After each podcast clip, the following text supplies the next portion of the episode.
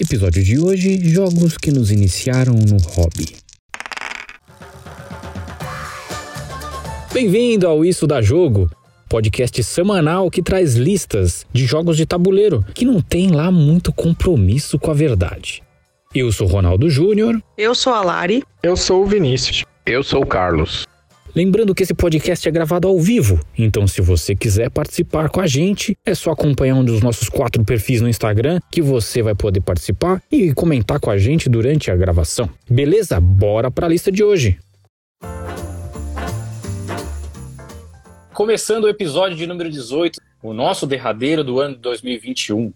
Hoje a gente tem sorteio, tem um monte de comentário do que os amigos nos enviaram, e hoje o tema são os jogos que nos iniciaram no hobby. E se você ainda não mandou pra gente qual é esse jogo, já coloca aqui no chat aqui embaixo que ainda dá tempo. É só colocar que a gente lê daqui a pouco nos comentários. Estão comigo aqui hoje para celebrar essa primeira temporada essas pessoas magníficas. Boa noite, Carlos. Boa noite, seus lindos e lindas. Como estão? Boa noite, Lari. Boa noite, gente linda. Sejam bem-vindos. Vamos lá que a noite promete. Boa noite, Vini. Boa noite, pessoas maravilhosas. Obrigado por estarem aí. Mais um episódio. Vamos lá. Obrigado por vocês estarem aqui comigo hoje. Vamos começar a nossa lista, porque a gente já fez o sorteio antes de começar o podcast aqui, né? Efetivamente, a gente já sabe quem foi o sorteado. Agora eu vou fazer a verificação. Enquanto eu verifico, o pessoal já vai falando na lista deles, tá? Quem quer começar? Pode ser o Vini? Bora. O meu joguinho é bem exótico, porque né, a temática de hoje é jogos que trouxeram para o mundo desse hobby maravilhoso que é os board games. Então, assim, eu, eu sempre joguei muito card game e tal.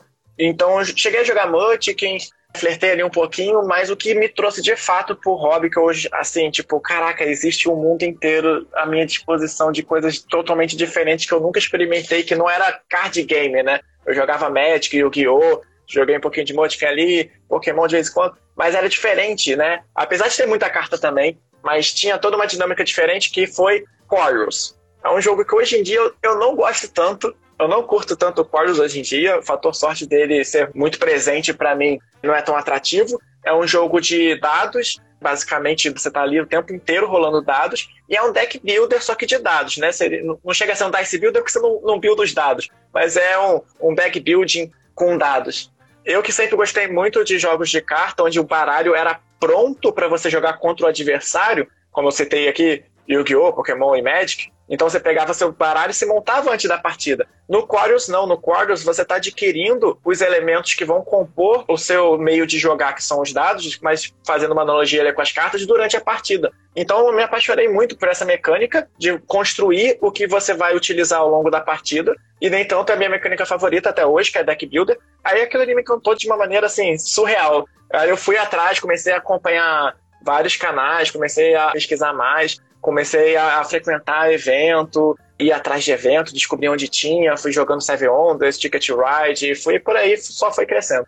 Então, meu Aquarius, um jogo de dados, e aí você não tem um final muito bem definido, né? Você tem lá, quando alguém fizer 15 pontos, ou um pouquinho diferente dependendo da quantidade de jogadores. Com mais jogadores é uma quantidade menor porque demora mais. Então você não tem X turnos, né? Não é muito bem definido assim o final. É para quem atingir determinada pontuação primeiro. Você vai farmando ali dados que vão ser criaturas ou feitiços e vai rolando e vai colocando essas criaturas em jogo. E se der a volta, voltar para sua vez, se a criatura estiver viva, você vai pontuar. Aí sim você consegue pontuar de fato. Só que até chegar, outras pessoas podem colocar criaturas e ir destruindo a sua antes de chegar a sua rodada. Basicamente é isso.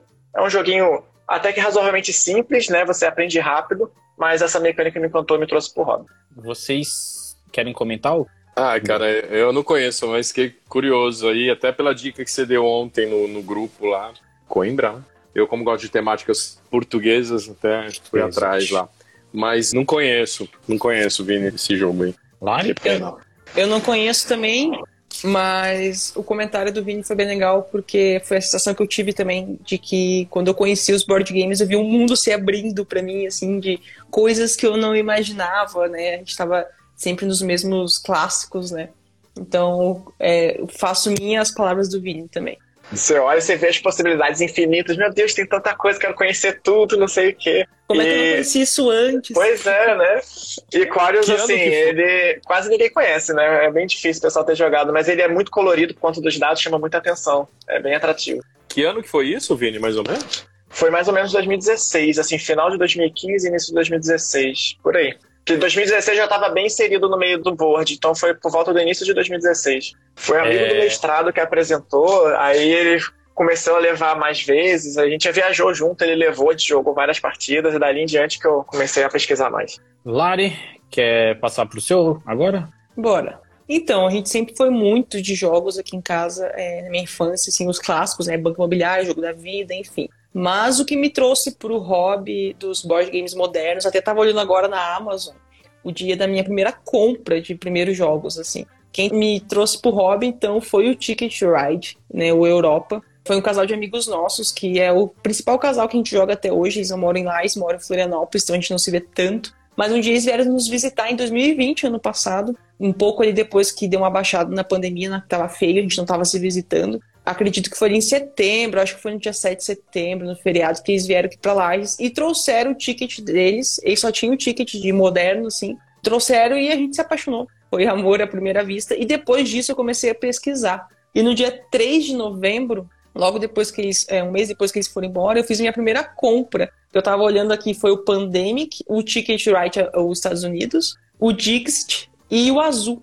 E eu não conhecia direito nenhum deles, além do, do ticket mesmo. Eu comprei esse meio que no escuro e, e deu muito certo. Assim, tirando o ticket que eu já sabia ali, já tinha ouvido falar. Mas o azul foi um tiro certo, né? Que foi uma paixão de primeira jogada. Então, quem me trouxe aí pro hobby foi o Ticket mesmo. Para todo mundo que eu apresentei também, já trouxe muitas pessoas pro hobby só jogando ele também de primeira, assim. Foi uma paixão bem grande. Ele é muito bonito, diferente dos board games clássicos, né? Que são tudo a mesma coisinha ali, não tem muita coisa bonita.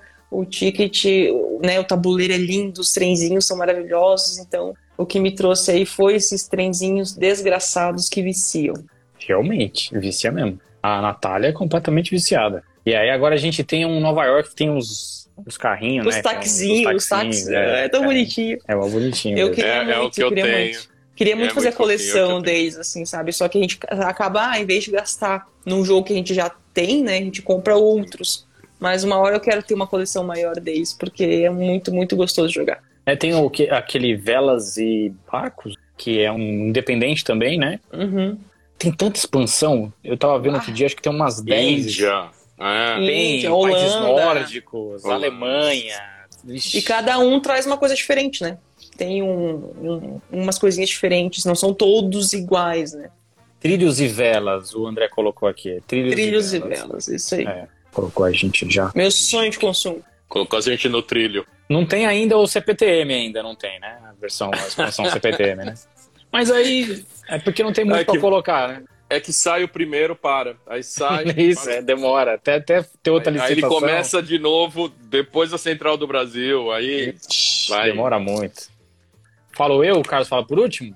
Vamos que lá. manda. Eu não mando nada, mando nem nas minhas cuecas. Eu vou falar de um jogo que, na verdade, é o que eu considero que me colocou no hobby de verdade. Porque em 2007 a gente foi até a Ludus, que tinha acabado de ser inaugurada, né? Tinha conseguido uns ingressos para nós. A gente conheceu a Ludus e a gente jogou um jogo que eu já mencionei aqui, se você não sabe qual é esse jogo, entra no episódio dos jogos de Halloween que você descobre qual é esse jogo. Mas o que eu considero mesmo que eu entrei pro hobby, que eu comecei a comprar jogos para ter em casa, foi o Zombicide Black Plague de 2015. Que esse mesmo, é, a gente já tinha jogado o Zombicide 1 e o 2, e isso fez a gente ficar meio forte. Meu Deus, como é que pode um negócio assim tão imersivo e tal? E a gente entrou mesmo efetivamente comprando o Black Plague. E o que é o Black Plague? É um jogo para 1 a 6 jogadores, 14 anos. É 60 minutinhos, mas é mentira, porque é só a primeira, aquela demonstração para você aprender as regras, que é o básico do básico, esse demora já uma hora. Não dá para considerar. Se você for jogar aquela última missão, que é super difícil, vai demorar, sei lá, uma vida, umas 3, 4 horas. O jogo é do Nicolas Frutos e Jeremy Masson.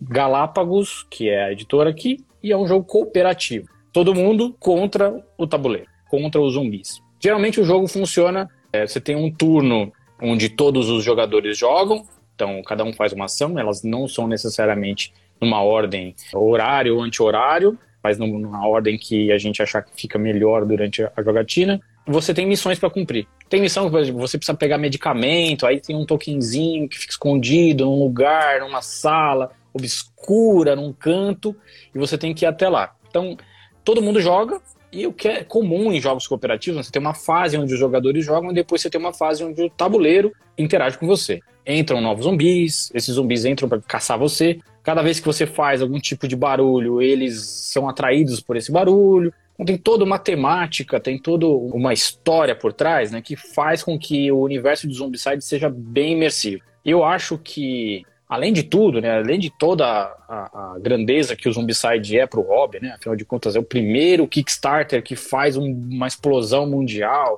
Tem uma discussão se ele conseguiu um milhão, se ele não conseguiu um milhão no primeiro financiamento coletivo. Mas o que é importante é que ele realmente muda esse formato de financiamento coletivo no mundo. Né? Isso é super importante para o hobby hoje. Né? Tem muita coisa que sai em financiamento coletivo e depois as editoras acabam absorvendo isso. A própria Culmini or Not nasce disso, né? Que é uma das maiores editoras hoje de jogos de tabuleiro. É representativo o Zombicide por uma série de coisas e é representativo para mim porque foi esse jogo que quebrou assim minha cabeça. Meu Deus do céu, dá para fazer tudo isso.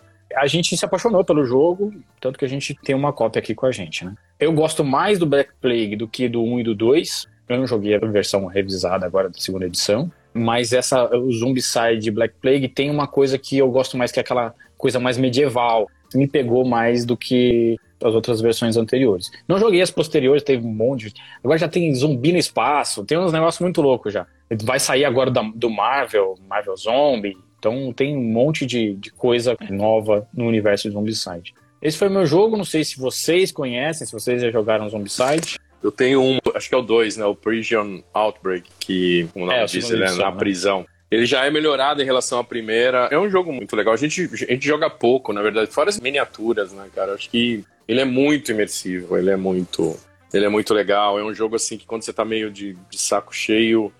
Eu até tava comentando com o guia da gente jogar um qualquer dia desses, porque quando você tá muito nessa dos jogos mais competitivos. E é vibrante, né? Tem um lance do dado, você vibra quando você mata, xinga o zumbi de tudo que é nome. Acho que essa é a imersão dele. Assim, foi, foi uma tremenda sacada, assim. Então, tremenda sacada fazer um jogo desse, assim. Eu gosto bastante também. Uma coisa que eu acho que é interessante é que ele vem num período onde os universos de zumbis, assim, tinha, tinha o, o Como é que é o nome daquela série lá? Que... Zombieland. The, tem o Zombieland. Zombieland é os filmes. The Walking Dead tava super ah, em alta. The Walking Dead, é verdade. Tudo isso vem junto, né? Então o universo de zumbi acaba ganhando uma versão de board game, né? Natural é. E a cultura a cultura zumbi é muito engraçada, né? Começa com o Jorge Romero, né? Naquele, não sei se vocês chegaram a assistir o primeiro filme de zumbi lá, que é de um cara chamado Jorge Romero, que é bem feito. A Noite na, dos Mortos Vivos. No, isso, acho que foi feito na casa dele, que tem uns pedaços, os caras comendo uns pedaços de fígado, assim, e tal. E é branco e preto. Ele, eu acho que ele tem muito, eu eu acho que é muito mais um fator histórico que qualquer outra coisa. Eu, na minha época, acho que na oitava série ali, tinha a volta dos mortos-vivos, né?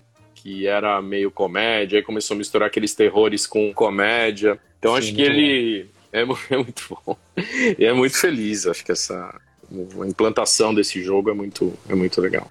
E você, Lari, jogou Zombicide? Já jogou alguma versão? Estou para alugar ele aqui na luderia de Lages faz um tempo, mas a falta de tempo do final do ano eu não consegui ainda. Mas é um dos primeiros jogos, desde que vocês comentaram já em outros episódios nossos, eu quero muito conhecer. Tem dois jogos que eu já falei para as meninas que eu quero alugar. É o Zombicide e o Viticulture. Depois do oh. vídeo lá da harmonização, gente, eu tô muito curiosa. Até vi um gameplay que vocês tinham me mandado, né? O Ronaldo me mandou.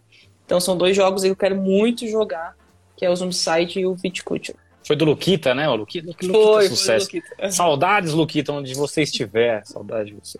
Muito bem explicado, é, muito bom. É, ele é. Nossa, ele é, é o Lisboa cara. dele, ele explicando Lisboa é uma, é uma pintura. Explicando qualquer coisa. Qualquer coisa. E agora ele tá aula de música. Se explicasse música, até eu entendia. Vini, você já jogou?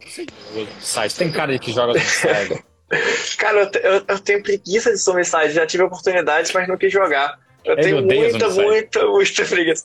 Mas quase foi meu jogo de entrada, porque lá em 2015, mais ou menos, eu não lembro se era 2014, 2015, eles tinham muita propaganda da Galápagos e Zombicide lá no canal do Jovem Nerd, e eu acompanhava eles nessa época. Nossa, aí eu fiquei até com vontade de, de, de comprar, só que aí o preço era um pouquinho impeditivo. E aí eu não queria investir tanto. Até dava pra comprar, né, com planejamento, mas eu não queria investir tanto num, num jogo que eu não conhecia, não sabia como é que era, que acabou se deixando de lado. Só fui entrar nesse mundo no ano seguinte. Mas quase, quase que foi meu jogo de entrada. Bio adora quando você fala assim com essa cara sobre o Zombicide. Carlos, vai você, depois eu falo sobre o sorteio aqui. A gente cresceu com muitos jogos de tabuleiro. Aí tinha um jogo que eu já comentei com o Ronaldo, chamava Jogo do Petróleo, que acho que só eu e a Estrela viram esse jogo. É, cara, tinha muito jogo de tabuleiro, assim, lógico, Banco Imobiliário. Tinha um jogo da Estrela chamado Leilão de Artes, que eu estraguei, que era um jogo maravilhoso. Procurem, em inglês acho que é Masterpiece. Tinha um banco, aí agora eu vou entregar tudo. Tinha um banco chamado Aspa, Banco Aspa, faliu, obviamente. E eles tinham, eles davam de brinde um jogo de tabuleiro com dado, com meeple. Eu nem sabia que era. Então, enfim. Mas é óbvio que no último programa do ano eu tinha que falar da nave mãe, pra mim, do meu querido Hero Quest. E aí, eu não sei se a Lívia ou a Carol estão assistindo, eu fui precursor dos inserts. Eu já fazia insert na época. Olha aqui, dá pra ler aí? Heróis e Magias, tá escrito aqui. E sabe como eu fiz essa caixa? Isso aqui era uma caixa de disquete 5.1 quarto. É pra lascar a idade. Agora, agora acabou. Agora entregou de vez. Essa caixinha aqui, Lari, eu fiz com Knorr. Eu não tinha o que fazer, tá vendo? Eu abri a caixa, virei do avesso e fiz, ou seja, Nossa. era um garoto com problema. E não era garoto, né? Porque eu não era tão garoto. O cara tinha problema, mas eu venerava esse jogo, eu venero esse jogo. Eu sou suspeito. Eu comprei esse jogo, acho que ele, pra mim, me marca até porque foi da onde eu peguei o nome do meu perfil. Eu comprei, eu já não era tão garoto, eu já estava na faculdade. E foi em 90 e 92, mais ou menos. A gente jogava, eu estava no meio da faculdade, de engenharia. E eu levava para São Bernardo, para casa de uma amiga, ia uma renca jogar junto. A gente comia e jogava, jogava uma, duas, três campanhas assim. Ele é um jogo de campanha, então tem ali um mestre que é o Zargon, o famoso Zargon, e ele que é um RPG de tabuleiro, né? É um, é o Dungeons and Dragons aí de, de tabuleiro. E saiu pela Estrela, ele é de 89. Eu lembro que esse jogo foi uma grana, eu já estagiava, eu foi metade no mês do estágio para comprar esse jogo. E o jogo para 2 a 4, então já joguei com o Guilherme também, eu sendo o Zargon e, e ele, ele jogando com os quatro personagens. E aí o clássico, né? Quatro personagens, o bárbaro, o anão, o elfo e o mago. Muito sexista, muito machista ainda, não tinha elfa, não tinha maga, não tinha nada disso, então muito masculino. Mas é isso, é um jogo que para se movimentar, né, diferentemente dos jogos de dungeon crawler de hoje, eles são eles trabalham por espaços, né, caminha espaços e tal, linha reta e tudo mais. Isso aí você joga os dados, então ele é um pouco entediante por isso, mas, mas é legal porque ele é cooperativo, né? Os quatro jogam Uhum. contra um, o Zargon ou o Morcar. Olha, o cara tem até pseudônimo. Eu fui pesquisar, na Inglaterra é Morcar. Olha que nome besta. E aí. Zargon é mais legal, né? Zargon é muito. Imagina, Morcar wanna play. Que Ia isso, ter, né? ia ter graça. Ne- Nenhuma graça. Ah, outra curiosidade, eu tenho o saquinho original da estrela. Cara, eu guardei o saquinho original. Aqui são as mobílias, ó. É fofucho demais. Aí eslivei. Agora nessa nova fase eu eslivei as cartinhas que eram bem fumbregas. E aí eslivei num tamanho que só a estrela produziu. E é isso. Meu jogo de estimação. Baita carinho aí. Tem uma galera vendendo, tem um maluco que tá vendendo. Não é isso, tá, gente? Não vale o que o cara tava. Eu acho que não vale. Mas tem um cara eh, vendendo um, um Unpunched por 5 mil reais no Mercado Livre. Visitem essa curiosidade. É uma curiosidade. Como é o. 5 mil? o é, como é o Instituto Butantan, como é a Torre Eiffel, visite essa curiosidade que é um maluco vendendo um Hero Quest por 5 mil, lá, 5 mil reais, quase 5 mil reais. É isto, falar um pouco do meu amado Hero Quest.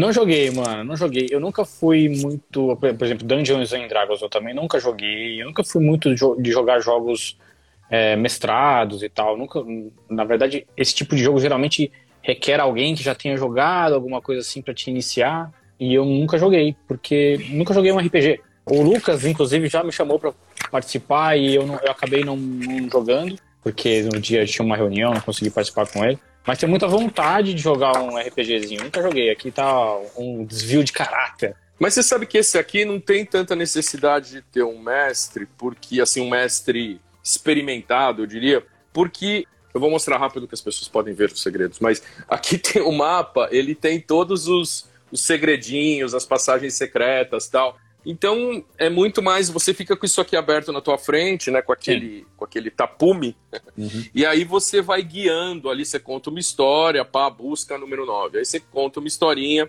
e aí as pessoas vão descobrindo, perguntando se tem isso, perguntando se tem. Então ele não requer aí um grande. Eu concordo que os RPGs, igual o Luquinha lá, ele é entusiasta, eles são, porra, precisam um certo talento ali de, de, de narração, de storytelling que não não é o caso. Assim, esse aqui ele é ah, bem então... guiadinho, bem, ele é bem, bem fazer. Eu acho que tem uma pegada histórica, Ronaldo. Tem coisas muito mais modernas. Né? Quando você pega Massive Darkness ou outros aí, são muito mais interessantes do ponto de vista de jogos modernos, né? Mas é tem tem seu charme. É isso aí. Vocês meninos jogaram Hero Quest? Não, não, nunca joguei, mas já vi bastante gente comentando que foi também o primeiro jogo assim de entrada no hobby e fiquei curiosa, mas esses 5 mil aí, né? Vamos passar aí. o dia que eu for te é, visitar, cara, Carlos, daí a gente imagina. joga. E Ronaldo, eu nunca joguei um RPG também.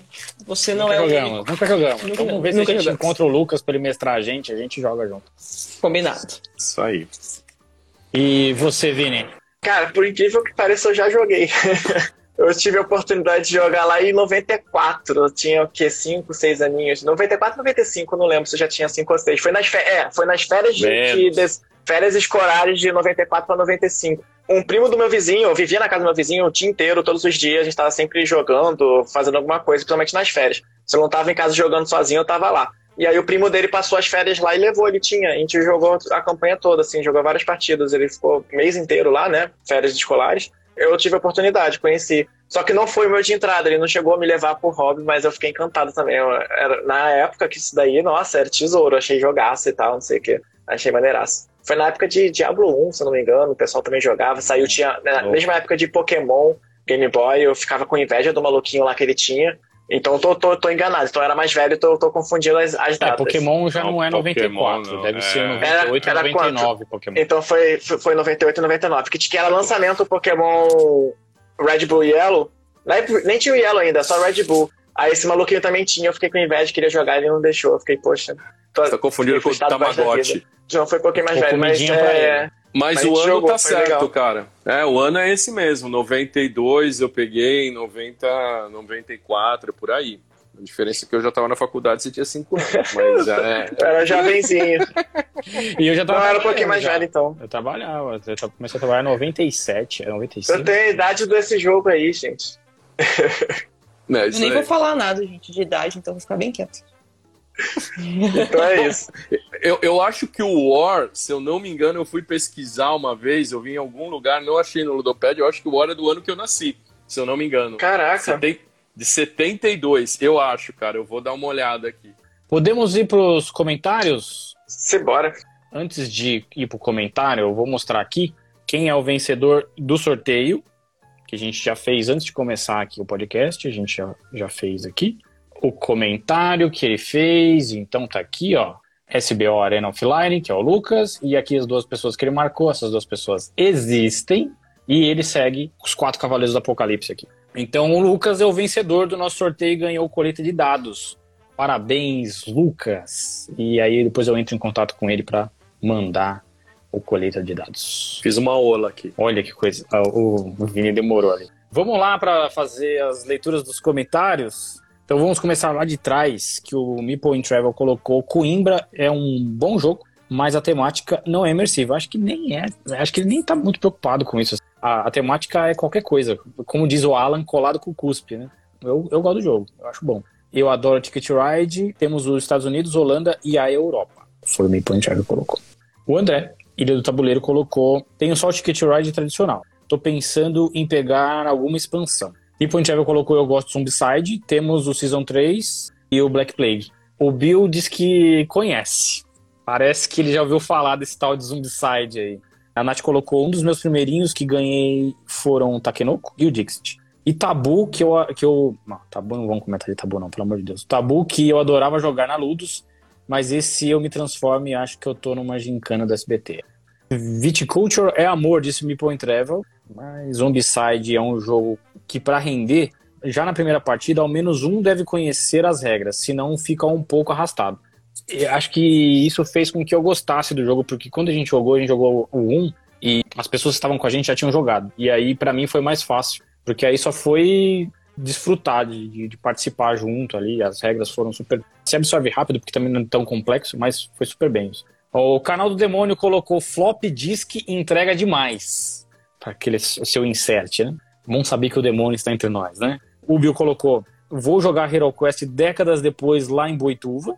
O André colocou Tapume, entregou engenharia.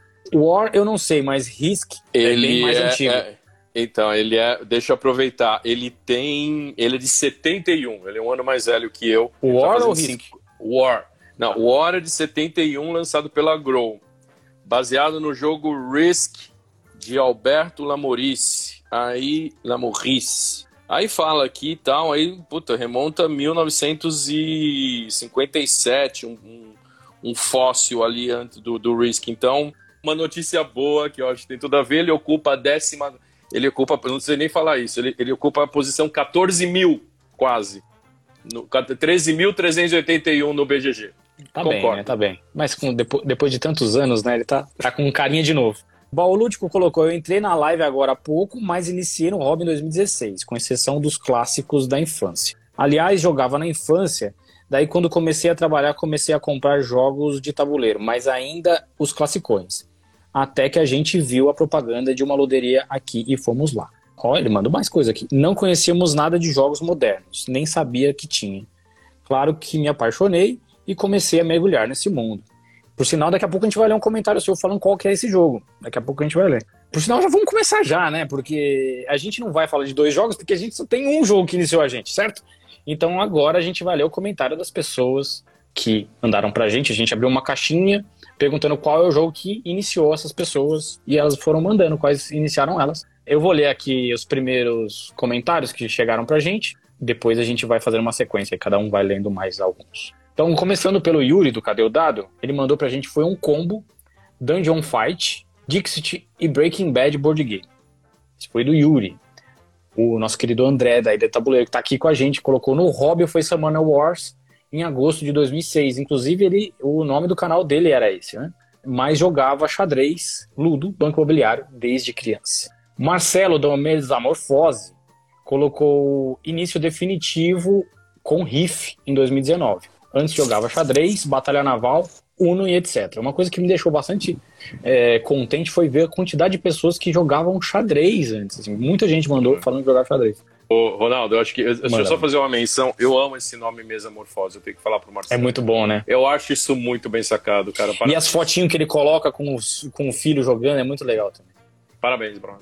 Fernanda, Labsketch, minha amiga, colocou aqui: Dixit foi o meu primeiro com vocês, Ronaldo e Nath. Franz, Me Point Travel, nosso querido Me Point Travel, colocou aqui Catan em 2001, mas ficamos 19 anos sem jogar. Na pandemia revisitamos e deu no que deu. O Diego, canal do 2D, nosso querido 2D, colocou Smash Up em 2017. Tati Whittaker, nossa querida Tati, que eu tive o, a- o prazer de conhecer faz duas semanas, colocou Munchkin 2014. E o João Paulo, o Blue Veigar, colocou Munchkin, mais um Munchkin, hein? bastante Munchkin, seis anos atrás. Essas foram alguns dos comentários.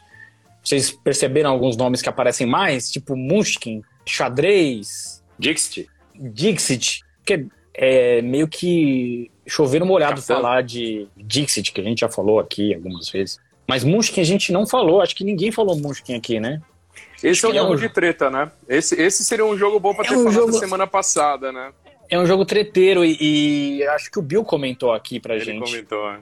que o Munchkin era o jogo dele de treta, né? Mas eu confesso que eu joguei uma vez só, assim, faz muito tempo e eu não tenho lembranças assim dele. Então, pra mim Eu não, nunca joguei. não pegou, não. Me- Me deu vontade, mas nunca joguei. Nunca joguei. Eu ia perturbar falando que a gente nunca trouxe porque é ruim, porque eu- eu tenho osso de Yoshiki. Tadinho, coitado do meu, todos os jogos que o meu gosta, eu tenho implicância. É isso que eu tô gente... pensando aqui. Era uma marcação encerrada com Coisa específica. É pessoal, não, meu, desculpa. Mas assim, eu já joguei muito, muito, muito, muito. Teve um, um dia que eu fui na casa de um amigo e aí a gente levou mesa cheia e tal. A gente foi jogando, era pra gente ter ido embora 8 horas, a gente foi jogando, deu 10, deu meia-noite, a gente dormiu lá e a gente só foi embora 8 horas do dia seguinte mesmo. Aí foram dois dias assim, eu acho que essa foi a última vez que eu joguei Munchkin, depois dessa maratona eu, eu, eu, dei uma enjoadinha e nunca mais quis jogar não. Ah, mas aí não é porque o jogo você não gosta do jogo, é porque você exagerou, você teve uma exagerei, eu acho que eu exagerei. Eu, eu fiz é igual isso com o Todd. também. Eu fiz isso eu com o Todd, isso com... eu fiz isso Muito bom. É o, o, o, né? E não foi mais, pô. Acontece, acontece com frequência comigo, inclusive. A gente joga muitas vezes a mesma coisa, a gente enjoa, deixa de lado até ter, ter, ter dar um tempinho, né, para poder querer jogar de novo. A gente tá passando isso com azul, gente, acreditem. A gente não joga mais azul. O normal, né? A gente não consegue mais jogar porque a gente tem uma enjoadinha, assim. Então, agora é mais pavilhão de verão. Mas, acreditem, o azul não estamos colocando na mesa muito, não. Vamos pra lista 2 aí. Quem que tá na lista 2? O está comigo. Então vamos, Roberto do Robert Sun. Pandemia 2015, versão Devi, era pandemia que termina com ar. Agora, se for da vida, foi o combate nos anos de 1980. Combate classicão, que a gente. Acho que a maioria já jogou, né? Combate. Sim. Combate, bastante... inclusive, a gente comentou aqui de uma versão de combate que não é combate, que é um, é um Senhor dos Anéis. Que é... Senhor dos Anéis. Tem um Senhor dos Anéis que é tipo, é, que é basicamente a mesma Acho coisa. Acho que é o confronto, Senhor dos Anéis é o confronto, se não me engano. É a mesma coisa que o combate. Só que tem É mais. igualzinho. Total. É, tem muitos jogos clássicos assim que a galera jogava, né? Que, tipo, acho que uma maioria das pessoas que veio pro hobby já jogava alguma coisa na infância. É. David do Baú Lúdico mandou dos modernos foi algum card game do Star Wars, seguido de Pandemic lá em 2016. Pandemic também foi um que eu joguei bastante no começo. Achei muito interessante. Tipo, o primeiro jogo que eu joguei que era cooperativo, eu não sabia que tinha essa opção ser cooperativo. Aí agora eu lembrei que Dragon Quest, é, Hero Quest era, era cooperativo também, não tinha parado pra pensar nisso. Tomás do Tomás Pera Pera, Betrayal at the House of the Hill, acho que em 2013 na Ludus. Acho que tu já falou desse aqui na, na página, não falou? Já, ele Ronaldo? comentou aqui, acho que foi no, no, quando a gente falou de Halloween, acho que ele comentou é, desse jogo. Isso, eu lembro vagamente do nome do, desse jogo. O Bill, do Bill Playhouse Mutkin, que foi a belezinha que me recomendou, me reconectou com esse universo fantástico. Encontrei com ele também, né? A Tati, o, eu não sei falar o sobrenome dela, mas a Tatiana. Whittaker. E o Whittaker. E o Bill, aí eles começaram lá com o Mutkin, os dois. Super gente boa, os dois, cara. Feliz de ter conhecido. Quero mais jogatinas. Ellen, do Ellen Maref, minha iniciação foi no Banco Imobiliário. Foi já no, no clássico mesmo. Clássico. Will Alves, do Friend Meeple foi Arcadia Quest Inferno. Eu acho Arcadia Quest um ótimo jogo para começar, assim, pra galera que não tem muito. não tem uma regra muito difícil de ser aprendida, é muito simples de explicar e você consegue uhum. ir aprendendo ao longo do jogo. Acho super de boa. Você fez tá uma ali... campanha recentemente, Fala. não foi? Do foi, foi. Eu e a Paty, pela primeira vez eu consegui fechar a campanha desse jogo, porque eu jogava com grupos diferentes e aí a gente nunca conseguia repetir. Então a gente uhum. jogava uma partida, no máximo duas, e nunca tinha terminado. Mas é bem, é bem legal, bem divertido. Eu recomendo, assim, se, se alguém quiser jogar, se tiver oportunidade, conhecer. Adquirir é complicado por causa do preço, mas conhecer vale a pena. Masmorra, que é basicamente a mesma coisa, assim, né? Em vez de jogar e tal, tava, tava até meio baratinho agora, recentemente. É, que, é que a diferença é que o Masmorra ele tem, não tem todas campanha. as mecânicas atreladas ao dado, né? É, mas o... não tem campanha também. É, não. Então, ou seja, é... não tem nada parecido. É um Dungeon Crawler. Esquece, é não, mas é, tem a, questão de ser é Dungeon é Crawler, temática de RPG. É, é, depois eles viraram um universo compartilhado, né? Saiu uma expansão lá. E para fechar a lista, a Tali das jogatinas da Tali com Takenoko, que é um fofuchozinho, super fácil de jogar. Também ótimo para começar. Quem é que vai de lista 3? Joe. Então eu tenho aqui. Bom, primeiro que acho que é, é muito legal a gente poder falar dessas pessoas que a maioria aí nos acompanhou, nos acompanha desde o começo aí. Acho que a gente fica super honrado de fazer essa, essa homenagenzinha aí para vocês. Então, fechou aqui. Mas o meu, o meu começa com o Felipe, com Lipe, pel, Lipeladinho. Lipeladinho. é amigo meu esse cara. Inclusive, ah, essa jogatina okay. aí, essa jogatina aí que ele cita, que, que ele começou o hobby, foi uma social lá em casa. Era a festa de aniversário de alguém que a gente fez lá em casa. Sei. E aí foi. Ótimo. Ai, ai. Tem criança. Esses são meus amigos, gente. É a vida. É, o livro peladinho. Me, me, lembrou aqueles negócios quando o pessoal trola o, repo, o apresentador. Sim, eles... sim. me lembrou um negócio desse, né? O, o, comentário de H. Romeu aqui. H. Romeu. Os... Armando. Não, pior que nem é troll. Ele usa esse nome há anos, não sei porquê. É, já explicou algumas vezes. Mas legal. é a vida, só, só segue, vai. Legal, Lipe foi o, o, o xerife de Nottingham e depois o Resistance. Ele menciona que a parte do Pat PG. A parte. A parte. A parte. Uhum. Eu peguei uma lista estrelada aqui. Eu li Peladinho e a parte PG. Catan, obviamente, muito legal também. Vinícius, do Vinícius. Vinícius, né? É, é, do Vinícius Isso. Muniz. Ele queria jogar Zombicide, mas é o segundo Res Resistance. Ele fala do Resistance aqui na minha lista, o segundo Resistance aqui na minha lista. Rafael, do Rafa Vitorino. Alhambra, ele viu no canal do Studart e procurou para compra e se deu bem. Outra, outras amigas queridas aí que já fizeram com a gente, já participaram aqui com a gente. A Carol e a Lívia, do Rainbow Meeple. Double. Nunca joguei, acredita? Nunca joguei. Eu tenho uma vontade de jogar. Saiu agora a gente tem a gente tem uma versão para a piscina. E te, saiu agora do Corinthians, do Parmeira. Aliás, parabéns aos palmeirenses aí pelo tricampeonato também. Desculpa para os flamenguistas também. É, Fabiano do Fabi Timão, falando de futebol. Fabi Timão, 1972, meu grande amigo, também que adora entregar a idade. A gente, depois de uma certa idade, a gente adora entregar a idade, pessoal. Ludo, quem não, né? Ah, e é. vocês jogavam Ludo, daquele negócio quando vocês comiam o peão vocês andavam mais 20? Vocês jogavam com essa regra? Não. Comia o é. peão? Eu, eu lembro é, que você, você, tinha que chegar na, mesma... casa exata para você poder Isso. colocar. Isso. Agora. Ah, tem não, sim. Não, porque se você passar o peão de outra pessoa, você tá falando? É, não, se você cai exatamente na casa que tá o outro peão, a gente vai. Você Isso. comeu o peão. Volta tudo pra casa do zero. pra origem e a gente Isso. andava 20. A gente punha ah, de andar 20. Não. A gente Isso é voltava pra casa. É. Isso é a regra da casa, vocês estão roubando. Não é não, tá? Não, não. Essa versão aí, é a versão Nightmare, né? Isso aí... meus, meus alunos jogam muito Ludo, eles curtem. É, muito. É, é, é bem legal. comum ver eles jogando. Olha, eu peguei três jogos de Bluff. E Silvia do Trem dos Jogos no Saboter. Então, três jogos com... É, três, três pessoas iniciaram aí com jogos de, de mentirinha. Pra mentir Nessa um lista aí, dessa lista aí, o Vinícius Muniz é meu parceiro de mesa de jogo pesado. Juntou eu, ele mais um amigo que a gente tinha dificuldade de conseguir botar jogo pesado. Quase sempre quando vinha eram pessoas que tavam, não estavam experientes no hobby. A gente não tinha essa dificuldade. A gente marcou, não, a gente vai jogar jogo pesado de dois em dois meses pelo menos. Aí a gente começou a fazer esse esquema, veio a pandemia, quebrou um pouquinho, a gente vai voltar. Eles estão agora com uma mesa de, de Heaven, só que aí demanda tá sempre lá, toda, todo final de semana, eu acabei flopando. Eu deixei eles, não, vou, vou deixa aí, mesa já tá cheia, joga lá e a gente marca outras jogatinas. Mas a gente boa pra caramba também.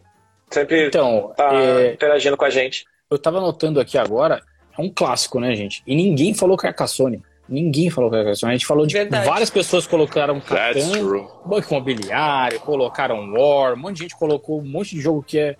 Mas ninguém comentou de Carcassonne. É, Inclusive, nunca joguei. Eu também. Essa é minha falta de caráter aí. Dá a mãozinha lá. Olha, eu tenho, eu tenho aqui na estante, gente. Eu tenho aqui na estante. Porque ah, mas... quando eu juntei com a Paty, a gente juntou coleção. A Paty tinha. Aí tá ali, mas eu nunca joguei. Eu nem tenho, a gente me Mas julgue. aí você não tá ajudando, né? Tem que, tem que jogar, né, filho? Me julgue. Aqui a gente ninguém julga ninguém, não. não. Eu sou, é... eu sou, eu sou time do Eye of Sky, né? Que o pessoal compara muito Eye of Sky com com é, é, é de Carcassonne. colocação de tile, né? De, é, tem muitas semelhanças né, e tal. Eu, não, eu... não tem muita saída aqui também na casa, não. Eu tenho, comprei, jogamos bastante, relativamente aí no começo, mas não tem muita saída, não. E a gente tem aqui a versão do Star Wars do Carcassonne. Eu já joguei o, o, o normal, né? O Carcassonne padrão. E a gente tem uma versão do Star Wars. Que aí eu fui, fui vendido que eu sou Eu sou. Você sabe que eu comprei um vinho, eu ganhei, eu comprei um vinho que veio escrito, eu publiquei uma foto dessa. Carcassonne, na França. É, Ah, é? muita coincidência, É mas é do uma- nada, é cara. uma região, É uma né? cidade. Isso, é do, mas do nada, assim. O vinho é muito ruim, por sinal, achei bem ruim, mas o. Mas foi interessante, assim, você, abrir a garrafa e ver, eu falei assim, ué, mas eu já. Ah, tá. Aí Já joguei esse vinho. Já joguei esse vinho.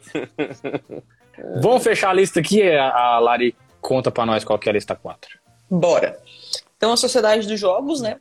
O Black Stories foi o Ju. E Catan foi o resto da galera que, que administra a página. O Felipe, do Felipe J, ele colocou o War. E dos modernos foi o Hobby The Board Game. É o Alan- Hobbit, eu foi o corretor. que- Hobbit. Hobbit. É, Hobbit, Hobbit. The Board Game. Ah, é Hobbit. Hobbit The Board Game. O Alan, então, o Alan do RSN Koala, colocou Maracaibo. O Alan começou pesado. Começou já na né? voadora, Começou né? com tudo ali, ó. Dois Ô, pés na nuca. Eu, eu não sei se ele tá aí, eu torci pra você no sorteio, amigo, mas não. Rapaz, O Alan Maracaibo. começou. Não, é, não é qualquer um, né? Mas enfim, o velho Geek colocou Hero Quest e o Warley. Dangers e Dragons. Oi? Eu não sei se é, é Varley ou Warley o nome dele. O velho Geek, né? pronuncia. O velho Geek e a, e a esposa dele, a Jo. O Victor Rios, da página Victor Rios, colocou Citadels. Eu não conheço ainda, quero muito conhecer. Tá o. Vinícius. Difícil achar. É, é difícil, né? Mas na loteria que tem. Eu ainda não ah, aluguei, mas boa. ainda Aí dá. O Vinícius, meu primo, do Vinícius N. Laus, colocou: Já posso me incluir no hobby? Diria que foi Hellboy dos novos ou perfil dos clássicos. Ele até passou aqui um feriado, o último feriado ali do, do dia primeiro, do dia de finados, ele passou o feriadão aqui com a gente. Eu apresentei ele bastante jogos, muitos jogos que eu tenho, a gente jogou junto. Ele até gostou muito do Ticket Right e comprou um, um pra ele também. E a Ana Júlia, da anajulia.yoga, que foi a minha amiga que trouxe o Ticket Ride e apresentou pra mim e pra Lu. Ela colocou o Ticket to Ride, que foi o que ela iniciou no hobby Que também. fofa. E foi muito legal, porque depois que a gente começou a comprar, eles começaram a comprar também. Então eles compram jogos lá, a gente compra aqui, daí quando a gente se, se encontra, né, a gente une todos a coleção e joga aí horas sem parar. Então, esse foi a minha lista, lista 4 aí. É engraçado que ela colocou, não colocou ticket. Ticket to Ride. Ela colocou Colocou ticket. Ticket! É, tipo, feliz da Sentiram a vida. emoção, né? Sentiram É. a emoção. Com emoção, com emoção. E na outra caixinha, que eu abri duas caixinhas, né? Dois stories é, separados, ela colocou a música, né? Do, do Ticket Right lá do, Os Beatles. dos Beatles, obrigado. Os Beats. Ela colocou um, um trecho dos Beatles ali. Ela, a gente tem um carinho especial por ter nos iniciado aí no, no, no hobby.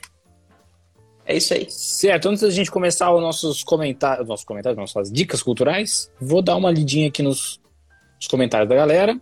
E eu queria falar uma coisa que eu vi o Fabiano comentando, e eu acho que a gente acaba não colocando isso como jogo de mesa, né, outros jogos de tabuleiro. Mas todo mundo começou com outros jogos, não foi um Chris? Todo mundo começou com dominó, todo mundo começou com dama, com xadrez, todo mundo começou com esses jogos de baralho.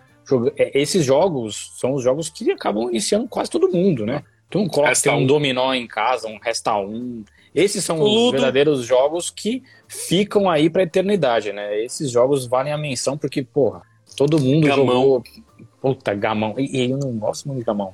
Não curto muito, não. Eu Mas é. jogo é um jogo dos príncipes. Mas é um jogo legal, é um jogo legal. Vou voltar aqui. O Fabiano mencionou de novo que ele começou com o Ludo na década de 70. Mas ele mencionou a dama, dama xadrez, dominó, também jogava quando criança. O Baú Lúdio colocou o problema do Munchkin é o mesmo do banco imobiliário. Não acaba. Começa divertido e do meio pro fim você tem vontade de morrer. É basicamente isso mesmo. Porque não acaba nunca. Legal, não vou comprar. Lucão entrou aqui e colocou passando com a galera The Resistance. Me Point Travel colocou eu enjoei de Takenoko. Foi meu primeiro, foi o primeiro BG que eu vendi. Olha, eu vou falar pra você que depois de um certo tempo você pega muita manha de como é que joga e fica mais fácil. Então, a gente tem ele em casa, mas a gente dá umas espaçadas depois que joga assim, porque fica meio marcado assim o, o jeito de jogar. Mais ou menos que nem o Vini falando do, do Munchkin. Talvez a gente tenha jogado das 8 da noite até outro dia e o Meeple Travel colocou combate é muito bom. Baú Lúdico colocou: Quando eu vou iniciar gente no hobby, eu gosto de mostrar o Dixit. Dixit é muito bom pra mostrar, né? Porque assim, a regra dele é brisa aí, irmão. Masmorra é do mesmo universo de arcade, esse o Bill. Meeple Travel colocou: quando, quando criança, eu queria um banco imobiliário, mas faltava grana. Aí minha vizinha chamou para fazer um de cartolina. Achei o máximo. O resultado foi que casei com essa vizinha 12 anos depois. Olha que história que maravilhosa! Show. Que história maravilhosa. Muito irado. Muito show. Parabéns. Bonitinho. Muito legal essa história. O Roberto colocou aqui: o podcast estava indo bem até aparecer um palmeirense. E aqui ninguém é palmeirense, não. Não, amigo, eu sou corintiano, eu tô é... dando parabéns pro, pro Palmeiras, não é só isso, tem que. Fair play é o nome disso. É. Não fica chateado. o Bill colocou: não, o peão comia e voltava pra origem. É isso. É isso que eu jogava assim, não fazia o outro andar 20. Esse daí é a versão não, hackeada, essa versão o aí. Peão, o peão, ele, ele trollava o outro e ainda andava 20 pra frente o que comia. Oh, é louco. Pesado. Sacanagem. Pesado. Pesado. Pesadão. Briga, só briga. Euro. Era euro, era luto euro. o Yuri colocou precisando de um grupo desses para jogar jogos pesados, né? E falou que é vacilo do Vini não ter jogado Carcassonne. Baulógico colocou, só joguei Carcassonne no início do hobby, mas não gostei muito. Claro que eu devo estar errado. Não, é verdade não. Eu acho que Carcassonne é um jogo não. clássico e tal, mas não tem... Não brilha. Eu, prefiro, eu prefiro o Catan. Desses eu mais, assim, o Catan eu acho mais legal. Acho que é mais treteiro, mais legal, mais divertido. Bola murcha pro Vini, a galera tá pegando pesado com o Vini. Nossa, hoje. galera. Vini, não. calma, tá tudo bem. É... Eu também não joguei, galera, então pode. Não, mas é porque eu tenho na estante, entendeu? Não tem nem é, desculpa. Não, tu, é pior, tu é pior que eu, mas tô tentando te, te tá, defender aqui, é, Vini. Tá difícil, Vini. Vamos, vamos passar por isso juntos. É, Me colocou Citadel, é bem legal, mas em 5. Bom saber, bom saber. Comecei com Torre de Hanoi. O Bill colocou assim, rapaz. Rapaz, olha só. Rapaz, Torre de Hanoi? Eu nunca nem ouvi falar disso aí. É, é, é um eu jogo conheço, matemático, é um jogo solo. Hanoi e a cidade. é um joguinho solo daqueles três discos e os três pinos. Você tem que levar os, os discos de um lado esquerdo pro direito, ou ao contrário, tanto faz. Só que você nunca pode botar o disco maior por cima do menor. Aí você tem que fazer isso fazendo o mínimo de movimentos. Tem no Planeta dos Macacos, o, o novo, o macaco faz esse joguinho de levar os hum. discos de um lado pro outro. E ele faz o, o otimizado. Hanoi, pra mim, é uma banda dos anos 80 chamava Hanoi Hanoi. Ilha do Tabuleiro colocou Já iniciei amigos com Spartacus. Então você não começou com amigos, você começou com inimigos, né? Porque não tem como, né? Porrada, né? Iniciou ex-amigos. Ex-amigos, exatamente. Carol's World. S World, né? Mas ela colocou que história mais fofa, casar com a vizinha que fez o banco imobiliário. Fofo. Também achamos, Carol. O Yuri colocou boatos de que casaram depois de tanto tempo jogando uma partida de banco imobiliário. É verdade? É uma dúvida que ficou aqui no ar. O Maple Travel pode dizer pra gente. Sou viciada em colecionar as expansões do Carcassonne. São os hobbies dentro dos hobbies, disse a Carol. E aí, chegamos ao final aqui da, do, das leituras e vamos para as dicas culturais. Dicas culturais, quem começa. Uh, vamos na mesma ordem, Vini? Opa, então vamos. Bom, a gente está um pouquinho longe do Natal ainda, mas como é o nosso último episódio, eu vou trazer um filme de Natal. Olha só, Milagre de Natal, só que é uma animação japonesa. Padrinhos de Tóquio é uma animação japonesa que conta sobre uma narrativa de mendigos que encontram um bebê no Natal, na véspera do Natal, na noite de Natal, né? E eles querem entregar esse, essa criança para tentar fazer um milagre de Natal acontecer, entendeu? Basicamente isso eu gosto muito desse filme, assim, apesar de ter algum, algumas facilitações da, do, da narrativa e do, e do roteiro, né, que eu sou muito chato com isso, apesar de ter essas algumas facilitações que pode incomodar um pouco se você for chato igual a mim, mas ele traz essa perspectiva dos mendigos em Tóquio, no Japão, que é uma coisa que eles escondem muito, é um, você nunca vê isso sendo representado em lugar nenhum. Você teve, quando você tem eventos lá importantes, como foi os últimos que aconteceram, é, eles completamente escondem dos turistas tudo, eles expulsam esses moradores de rua, vão botando cada vez para regiões mais e mais distantes dos eventos. Então, é uma realidade que eles tentam esconder muito, não se fala. Para eles é muito feio, né? Você ter esse tipo de pessoa ali traz desconforto, então eles tentam esconder bastante. Então, tem um filme que representa literalmente como é essa vida deles lá, com os personagens principais sendo mendigos, você tem um personagem trans, você tem uma personagem feminina, tem personagem masculino e todos mendigos ali morando, coabitando, um cara mais velho, mais, já mais experiente, a garota ainda começando nessa vida, sem, ainda um pouquinho inexperiente, né, já está há alguns anos. E é isso, é, é a história desses três se desenrolando, tem um pouco sobre a dinâmica deles e essa pessoa querendo levar de volta lá a criança e as histórias vão se interceptando, você vai conhecendo um pouquinho das, do passado deles para saber como é que eles foram para lá e como é que é essa, essa dinâmica. Eu gosto bastante, tem na Netflix. Eu esqueci o nome do diretor, vou pesquisar aqui, daqui a pouco eu falo. Ele tem muitos filmes bons, é do Perfect Blue também é dele, se não me engano. É de Netflix. Só um comentário assim. Satoshi Kon. Isso não é exclusividade dos japoneses, não, viu? Aqui em São não, Paulo sim. mesmo aconteceu recentemente de, de fazer uma higienização na Praça da Sé para esconder as pessoas, colocar elas para longe. Em Paris faz muito isso. É uma sacanagem muito grande porque a gente joga para debaixo do tapete que a gente não consegue resolver. Né? É uma sacanagem. Fica o registro de que isso é um problema social no mundo inteiro, né? É porque acontece aqui no Brasil, não acontece no Japão, que é país de primeiro mundo, tá? acontece lá também, eles escondem também. É, justamente isso, né? Que, que, que, aqui a gente tem mais contato com isso, lá a gente só tem contato com, com a mídia, né? Com o que eles produzem de conteúdos. Então, eles escondem muito isso, não tem, a gente não tem contato, parece que lá não existe para quem é de fora, né? Quem não, não vê. Mas tem sim.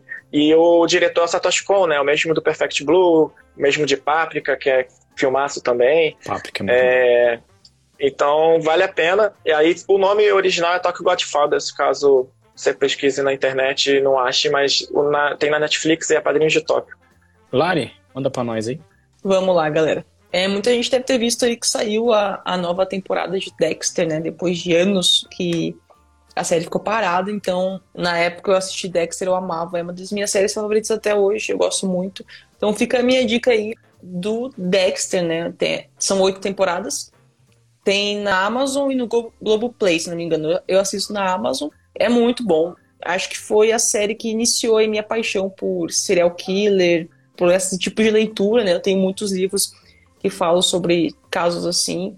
E, então, Dexter aí fica a minha dica para vocês. Eu ainda não assisti a temporada nova, porque eu estou revendo as antigas. Porque hum. tem tanto tempo que eu não lembro tá fresco, muita né? coisa. Exatamente, vai ficar fresco. Então, mas fica a minha dica aí pra vocês. Eu acho uma série muito boa, muito bem trabalhada. E por aí, depois de tantos anos, né? Se não me engano, a série acabou em 2006. Não, o primeiro episódio foi em 2006, acabou em 2013.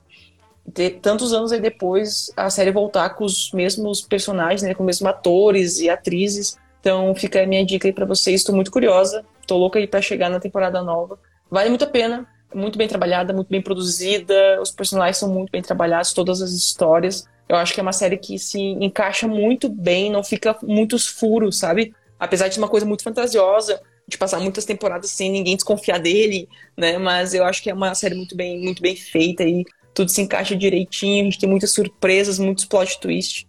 Então fica aí a minha dica pra Dexter. Não trouxe livro hoje, gente. Tem uma mudança. Não, eu tô aí, rindo né? aqui porque é, apareceu um comentário muito bom aqui, o Davi do, do Baolútico, que iniciou minha paixão por serial killers. Aí colocou hashtag medo.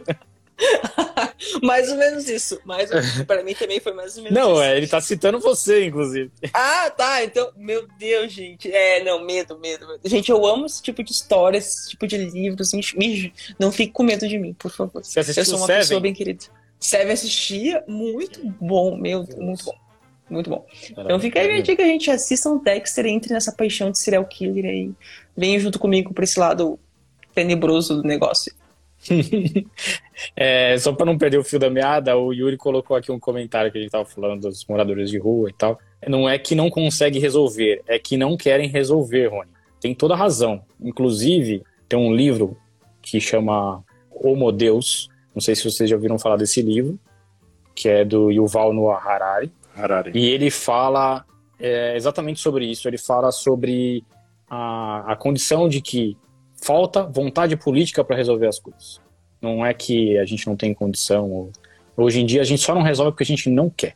Não é porque tá faltando dinheiro, porque tá faltando recurso, não é por nada disso, é porque a gente não quer. Então a gente não se incomoda com pessoa morando na rua, famílias inteiras morando na rua. Desculpa, mas é, tem uma coisa, essas coisas assim me pegam muito, assim.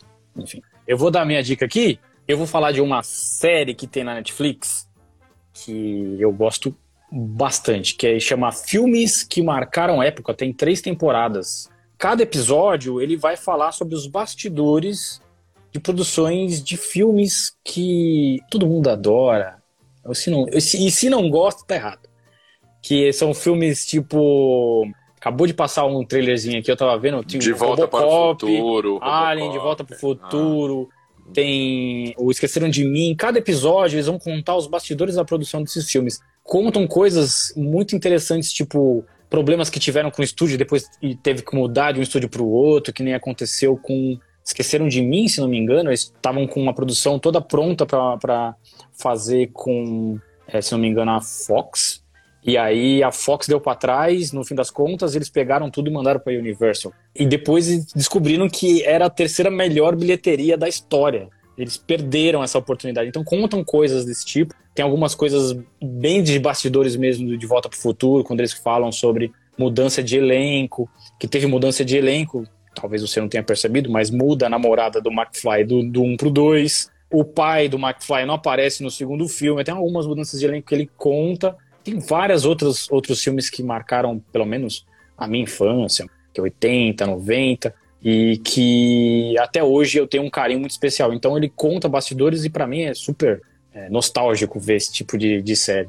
Então fica a minha recomendação, se você quiser assistir, tá na Netflix, tem três temporadas e cada episódio fala de um filme diferente. Aí, por último, é o Carlos, que no final ele ainda vai fazer um, um anúncio. Falando ainda desse assunto que o Yuri e você trouxeram, é, tem um livro que é justamente, que não querem, realmente não querem resolver, tem um livro que eu tô lendo, não terminei, mas fala justamente disso, do Utopia para Realistas, do Bregman, acho que é o nome dele, sobrenome é Bregman, alguma coisa assim. É exatamente isso, sobre, dá, utopia existe, é possível, Bom, eu vou falar de um filme, cara, que ele é um chavão.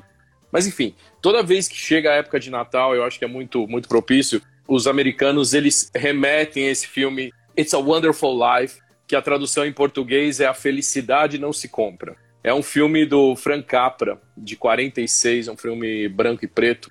E ele é um clássico de Natal, como é o Scrooge, como é o Milagre de Natal, que o Vini começou a falar. Até comecei a suar quando o Vini falou: Não, tô trazendo um filme que sempre a gente fala no Natal. Eu falei, putz, só falta. E a gente, pessoal, é ao vivo, a gente não combina.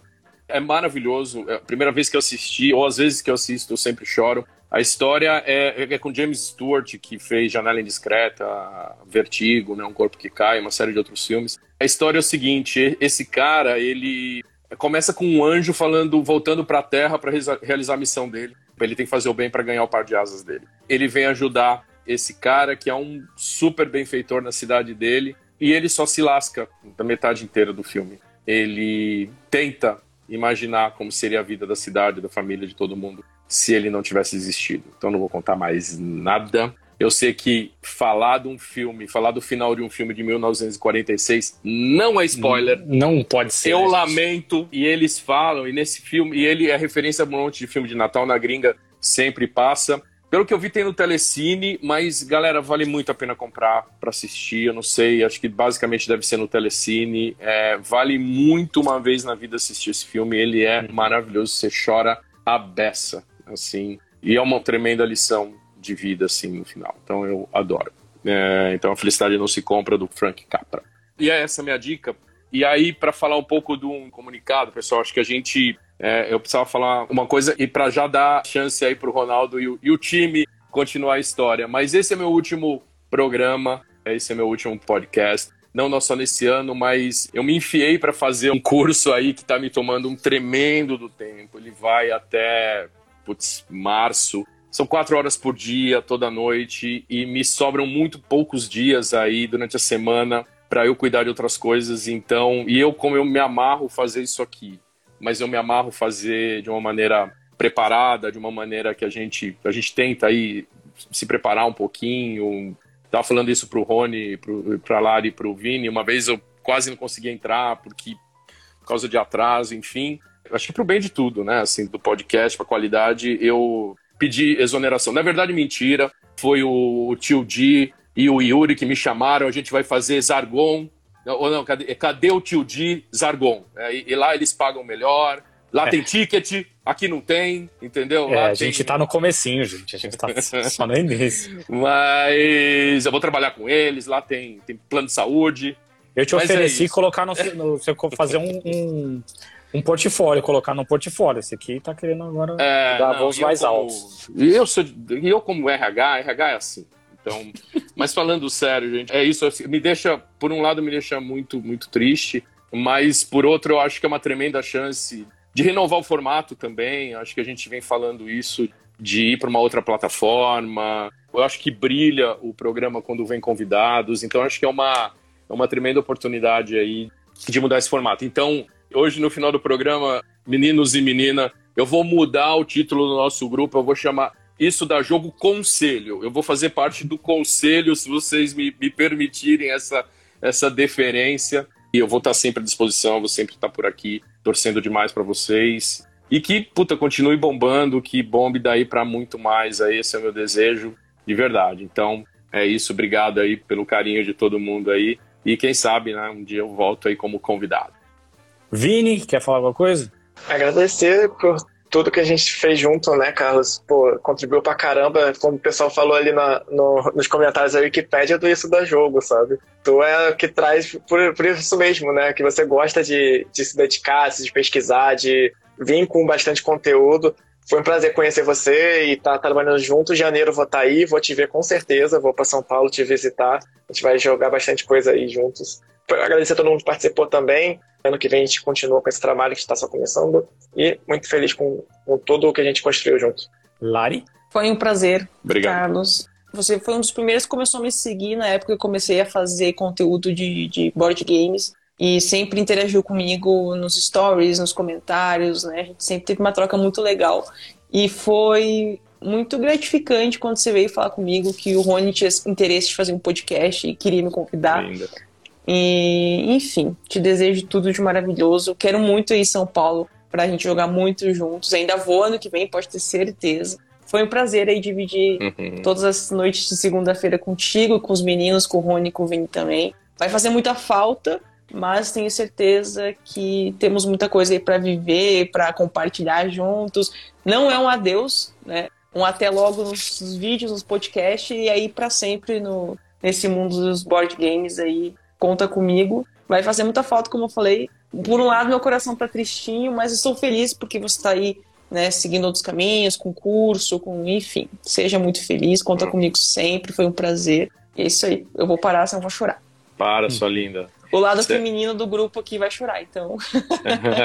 ah, todo mundo, o grupo inteiro tem lado feminino, graças a Deus. É, isso obrigado, é muito bom. É, obrigado. Você é uma, você é uma princesa e você sabe disso e me ajudou no, no Planet. E aí, aí a gente começou nosso, nosso, nossa, nossa paixão pelo outro aí, de verdade. Você é, um, você é uma estrela, mina. Você, você tem uma energia ferrada, assim. Obrigado aí pelo, Obrigado. Obrigado, Vini, pelas palavras também. Eu não vou falar muito que você. Bom, em janeiro eu te aperto aqui, você a parte.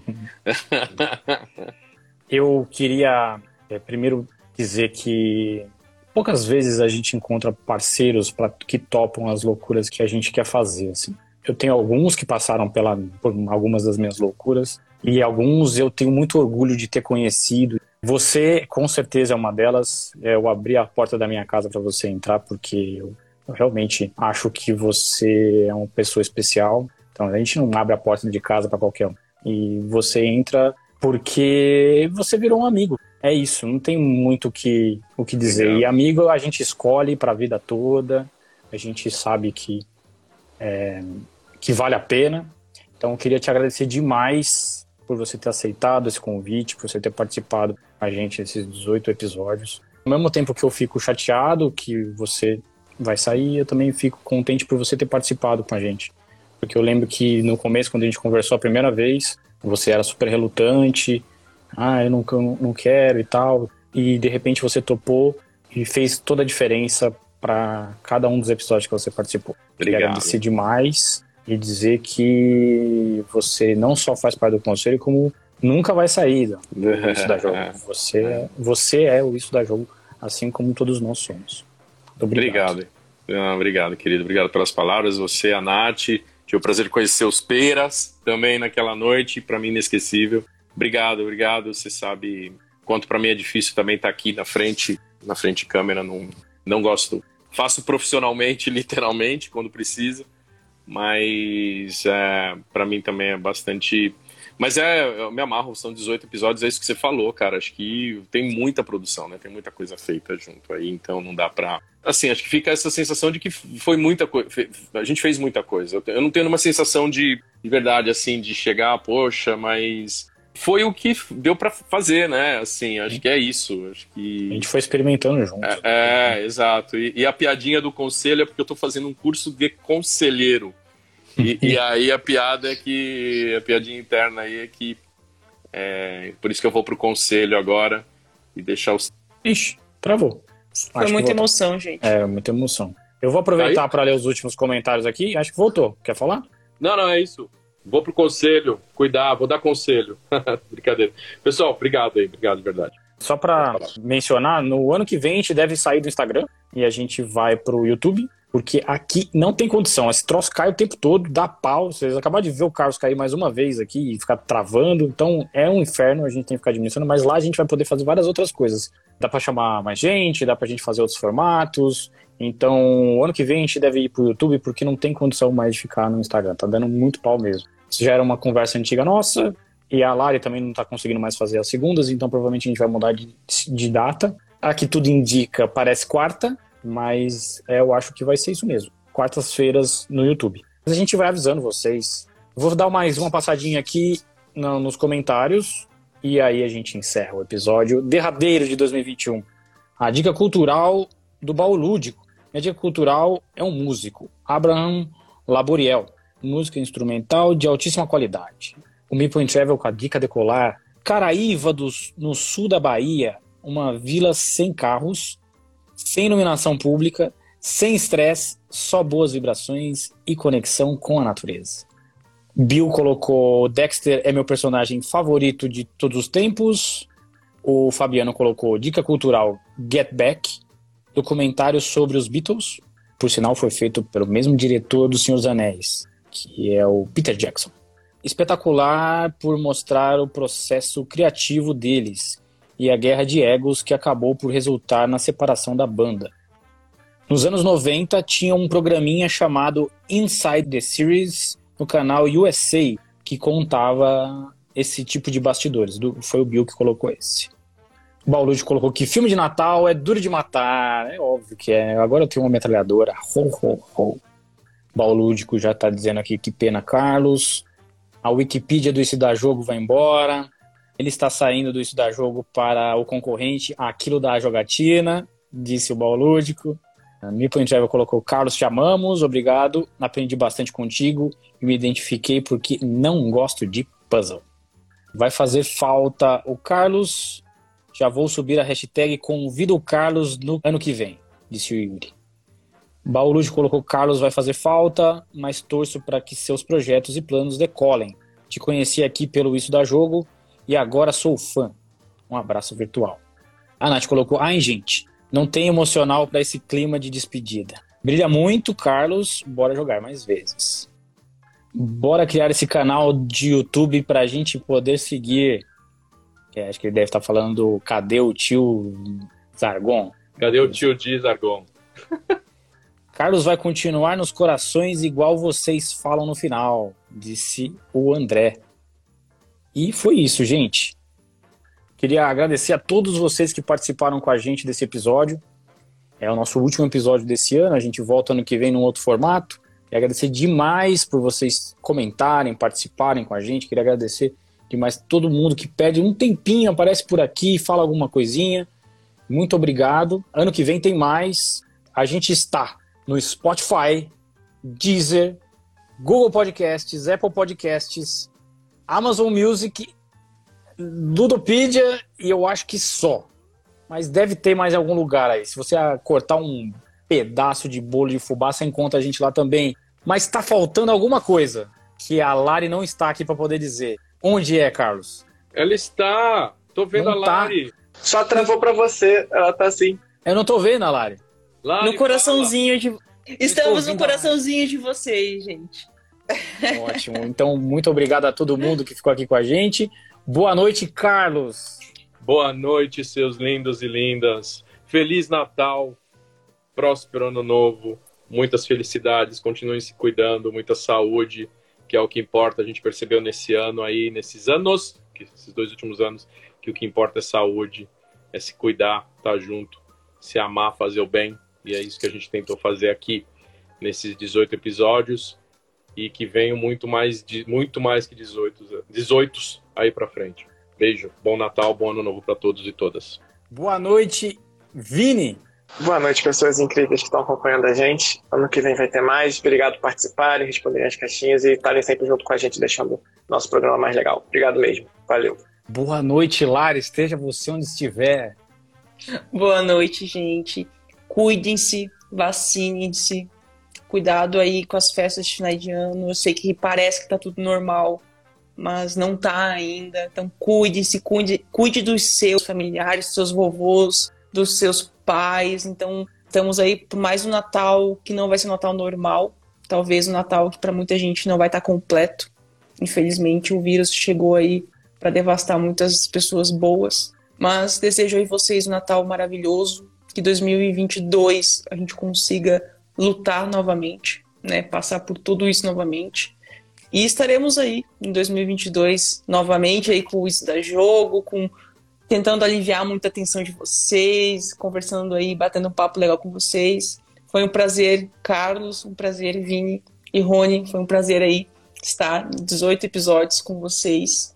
E é isso, um feliz Natal, feliz ano novo, um beijão e até mais. Então, boa noite para vocês que ficaram com a gente até aqui. Um feliz Natal, um feliz ano novo para vocês. Até o ano que vem. Um beijo no coração de vocês. Cuidem-se, usem máscara, se vacinem. Tchau. Beijão. Beijo.